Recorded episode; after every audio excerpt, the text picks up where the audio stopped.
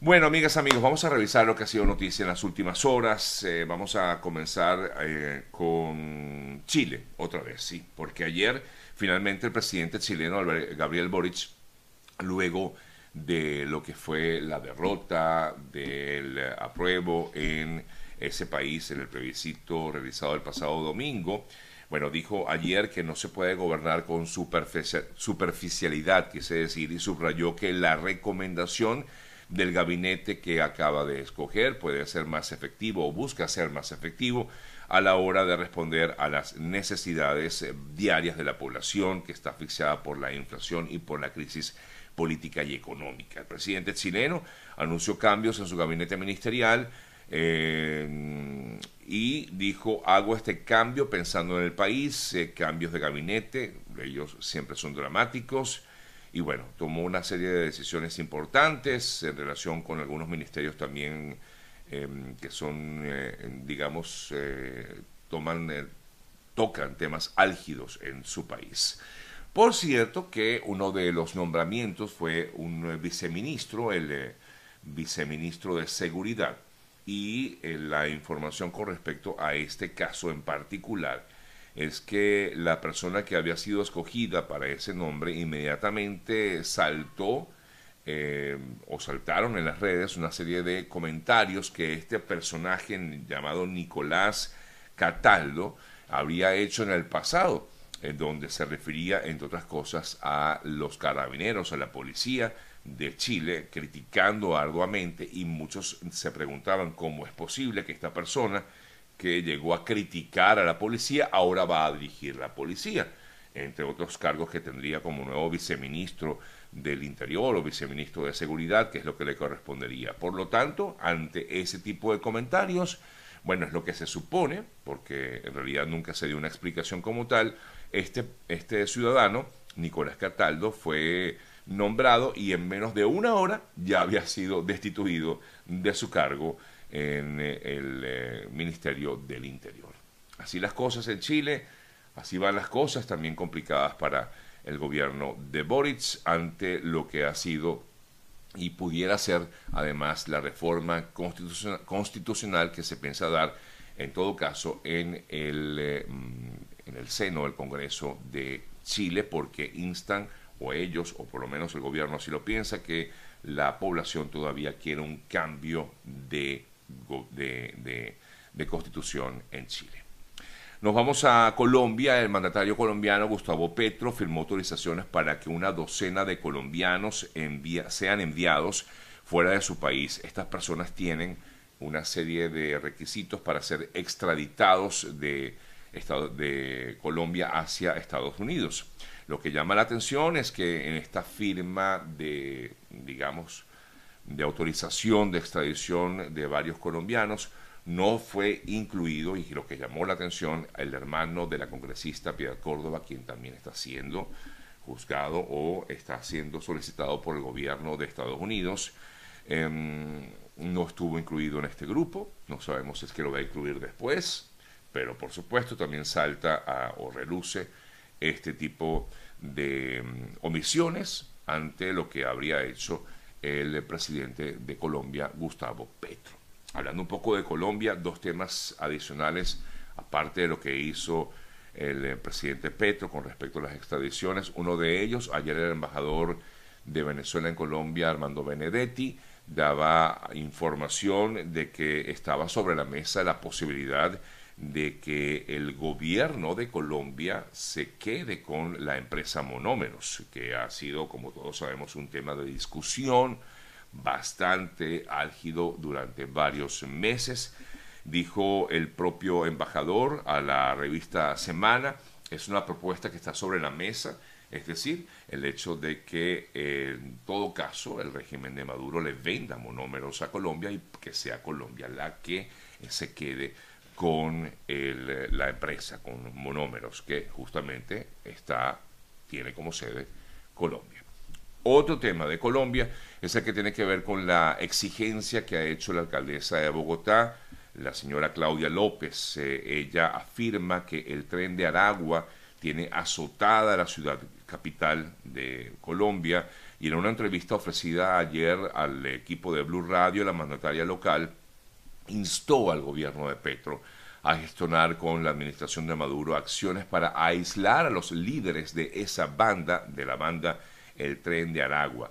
Por eso decía ella que quería hacer una solicitud a la Cancillería y a los embajadores de Colombia y de Venezuela a fin de que este llamado tren de Aragua, que está siendo dirigido, asegura ella, desde cárceles venezolanas, sean controlados en esas cárceles. Es decir, ella afirmaba que estas personas, que en todo caso serían los líderes de estas bandas que están presos, por ejemplo, en Tocorón, sean aisladas para que no tengan acceso a otros integrantes de esa banda que, insisto, ella ha afirmado, ha eh, azotado a la ciudad capital de Colombia.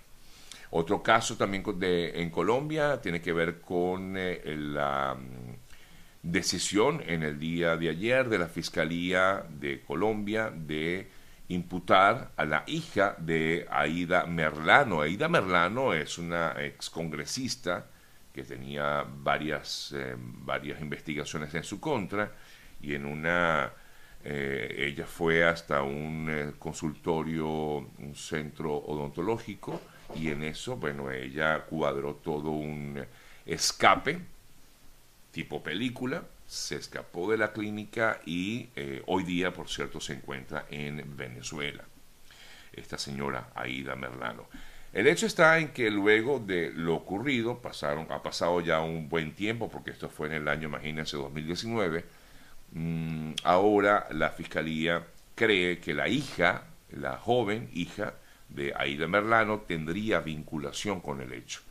Y por eso se le ha imputado, incluso eh, hasta se le ha solicitado una pena o pues, la sentencia, pues se espera eh, que se aplique, dice la justicia, eh, o la fiscalía, unos 17 años de cárcel. La joven, que por cierto es creadora de contenido, influencer en las redes sociales, se expresó a través de sus propias cuentas.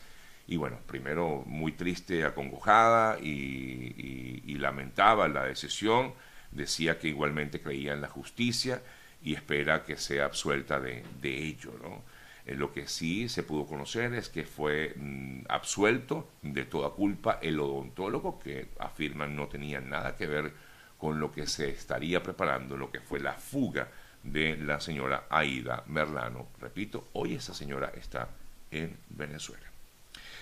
Argentina, para seguir un poco también con el tema del eh, atentado, presunto atentado que planificado en contra de Cristina Fernández. En el día de ayer, la justicia de ese país considera que los eh, implicados o presuntos implicados, Fernando Sabac Montiel, joven de origen brasileño, y Brenda Uliarte, su novia, ambos eh, estarían, habrían estado preparado, eh, preparando este atentado contra Cristina Fernández desde hace un buen tiempo.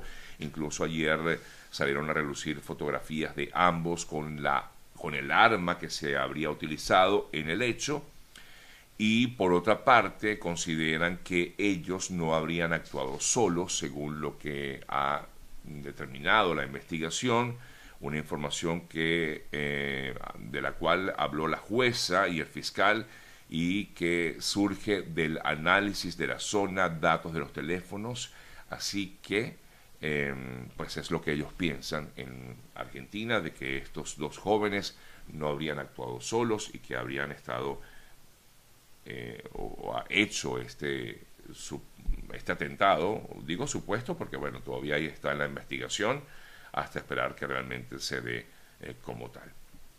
Eh, si realmente hubo algún tipo de participación directa de estos dos jóvenes y de otras personas como lo afirma la justicia. Seguimos con otras importantes informaciones. Bueno, ayer finalmente la política conservadora Liz Truss se convirtió en la nueva primera ministra del Reino Unido. Es la tercera mujer en ocupar este cargo. Eh, luego de recibir el encargo formal de parte de la reina Isabel II. Esto fue en Escocia.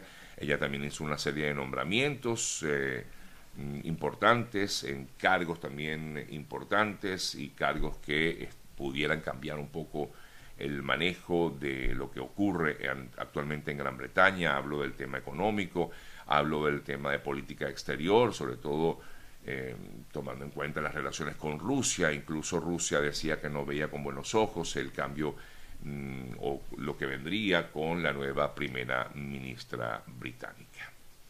Ayer se, reiniciaron las clases en eh, Texas, en Uvalde, Texas específicamente.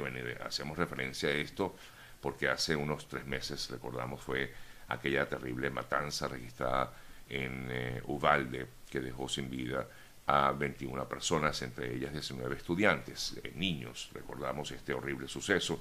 Y bueno, veía algunos reportajes que hacían colegas que viven o hacen vida en la zona y decían que los eh, niños y jóvenes tenían muchísimo miedo de regresar a las clases, a, sus actividades escolares. Es lógico pensarlo, ¿no? Miedo y con mucho recelo, pues reiniciaban las actividades escolares en Uvalde, Texas. Tenemos más noticias para el día de hoy. En breve se las estaremos comentando. Aprovecho para saludar aquí a mi papá que está conectado. Hola, padre. Y lo digo así porque, bueno, mi papá está ahí tratando de salir de una operación que tuvo. Fuerte abrazo, papi. Gracias por conectarte. Y a ti, a mi mamá y a toda la gente allá en, Caracas. Gracias por, por eso. Bueno, voy a seguir con, con, más, pero antes quiero hablarles de GM Envíos, que es el mejor aliado puerta a puerta a Venezuela. Recuerden que para hacer cualquier tipo de envío desde acá, desde Estados Unidos a Venezuela o a Colombia o también a otras partes de Latinoamérica como Chile, México, Panamá, República Dominicana. Usted cuenta con los amigos de GM Envíos. Desde acá, desde Miami, sale a cualquiera de esos países. Contáctenlos, es muy fácil contactarlos. Arroba GM Envíos es su cuenta de Instagram. O también lo pueden hacer vía telefónica al 305-930-2660. 305-930-2660 es el número telefónico de los amigos de GM Envíos, que es el mejor aliado puerta a puerta a Venezuela y gran parte de Latinoamérica. Volviendo con noticias de Venezuela, justamente ayer en el aire, mientras estaba en el programa aquí, alguien eh, nos comentaba de la liberación del eh, comerciante Jovito Gómez, un comerciante em, de ascendencia portuguesa que tiene muchos años trabajando en Calabobo, en Puerto Cabello específicamente, y vimos ese video terrible en el cual se observa el momento en que unos eh, mm, supuestos funcionarios vestidos con el uniforme de la DGCIM, eh, se llevaban a esta persona secuestrada y bueno, y hubo, digamos, eh, todo un camino muy largo luego del secuestro, al parecer dejaron el vehículo abandonado, se fueron en lancha, en fin, pero gracias a Dios en el día de ayer vimos esta buena noticia de que fue liberado. Em, la policía afirma que fue se dio el hecho gracias a una fuerte presión policial, es lo que dice la policía.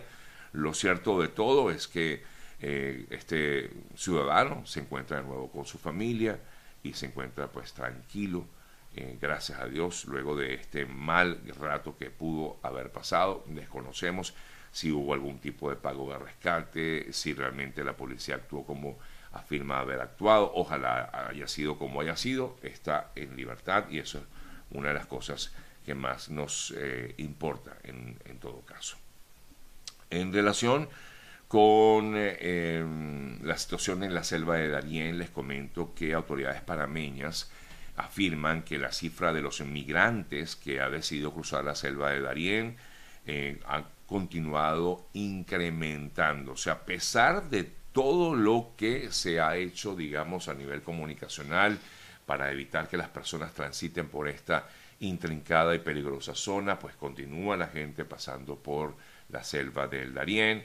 El eh, gobierno panameño, a través de la dirección del Servicio Nacional de Inmigración o de Migración, precisó este fin de semana que durante este año se han contabilizado aproximadamente 30.000 migrantes más que en el año 2021 eh, un incremento de 43% de personas que ha pasado por esta selva del Darién con el objetivo de llegar al norte y por supuesto en todo caso llegar hacia la frontera con Estados Unidos.